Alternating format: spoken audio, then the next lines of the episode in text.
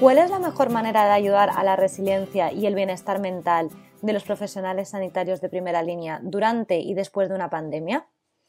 Al principio de la pandemia por COVID-19 recopilamos las preguntas más importantes de un abanico de personas interesadas, incluidos personal sanitario, pacientes e investigadores.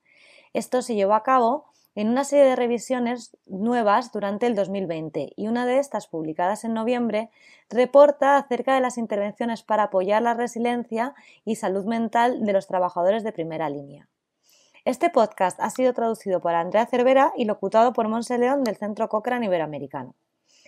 Esta revisión es lo que se conoce como una revisión Cochrane de métodos mixtos, con dos objetivos principales. Por un lado, se quiso averiguar si alguna de las intervenciones conseguía ayudar a la resiliencia o al bienestar mental de los profesionales sanitarios. Y por otro lado, se quiso saber cuáles son las barreras o los facilitadores a la hora de administrar estas intervenciones. Se buscaron estudios cuantitativos y cualitativos que investigaran las intervenciones diseñadas para apoyar la resiliencia o el bienestar mental de los profesionales sanitarios en primera línea durante cualquier pandemia o epidemia de enfermedad infecciosa se hallaron 16 estudios aptos provenientes de distintos brotes epidemiológicos. Dos corresponden al SARS, por sus siglas en inglés para el síndrome respiratorio agudo grave. Nueve al ébola. Uno al MERS, por sus siglas en inglés para el síndrome respiratorio de Oriente Medio. Y cuatro al COVID-19. Los estudios observaron principalmente intervenciones en el lugar de trabajo que implicaron apoyo psicológico, como asesoramiento o sesiones con psicólogos o intervenciones basadas en el trabajo como proporcionar formación o cambiar las rutinas. Solo un estudio investigó cómo de bien funcionó una intervención. Se trata de un ensayo aleatorizado por grupos entre 408 miembros del personal sanitario de Sierra Leona y Liberia, realizadas en marzo del 2017, inmediatamente después del brote de ébola.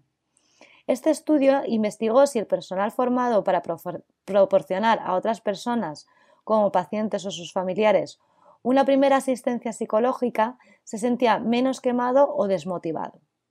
Por desgracia, la confianza en esta evidencia es muy baja debido a las dudas acerca de la metodología del estudio, por lo que no es posible afirmar si la intervención ayudó o no. Pasando a la evidencia cualitativa, los 16 estudios proporcionaron alguna evidencia acerca de las barreras y los facilitadores para aplicar las intervenciones, y la síntesis cualitativa identificó 17 hallazgos principales. Por ejemplo, si los trabajadores de primera línea o las organizaciones para las que trabajan no son plenamente conscientes de lo necesario para ayudar al bienestar mental, o si existe una falta de material, tiempo o habilidades necesarias para la intervención, existe una confianza moderada de que esto constituirían barreras a la aplicación de una intervención. También existe una confianza moderada en que los factores que ayudarán a la implementación de una intervención son que se pueda adaptar para un área local, que exista una comunicación efectiva, que haya un ambiente de aprendizaje seguro, positivo y de apoyo para los profesionales sanitarios de primera línea. Finalmente, existe una confianza moderada en que el conocimiento y las creencias de estos profesionales de primera línea acerca de una intervención puede repercutir positiva o negativamente en su aplicación.